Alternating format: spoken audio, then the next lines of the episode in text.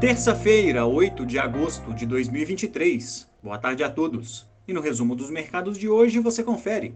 O Ibovespa abriu as negociações com queda superior a 1%, mas foi buscando alguma recuperação ao longo do dia e encerrou em baixa de 0,24% aos 119.090 pontos. O mercado repercutiu a ata da última reunião do Copom, indicando que o ritmo de cortes na Selic deve permanecer na casa de 0,5% na reunião da entidade em setembro.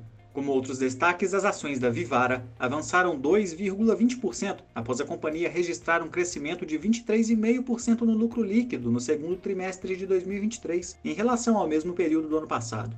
Já as ações da Companhia Brasileira de Alumínio recuaram 2,16% após a empresa divulgar um prejuízo líquido de cerca de 50 milhões de reais no segundo trimestre desse ano, revertendo lucro no mesmo período de 2022. O dólar à vista, às 17 horas, estava cotado a R$ 4,90, em alta de 0,06%.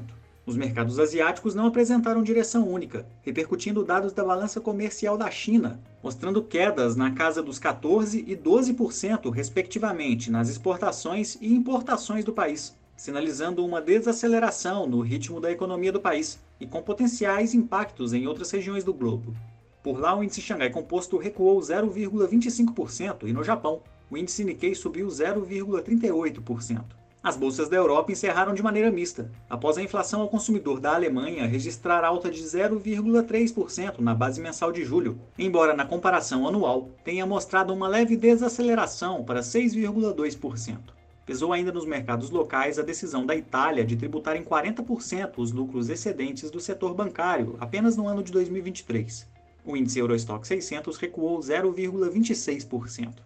Os mercados americanos também recuaram após a agência de classificação de risco de crédito Moody's cortar a nota de 10 instituições bancárias regionais americanas e atribuir perspectiva negativa a outros 11 bancos, diante do maior custo de financiamento nesse momento. Ainda assim, todas as instituições afetadas pelos cortes seguiram com grau de investimento atribuído. O Nasdaq teve baixa de 0,79%, o S&P 500 caiu 0,42% e o Dow Jones recuou 0,45%. Somos do time de estratégia de investimentos do BB e diariamente estaremos aqui para passar o resumo dos mercados. Uma ótima noite a todos e até a próxima!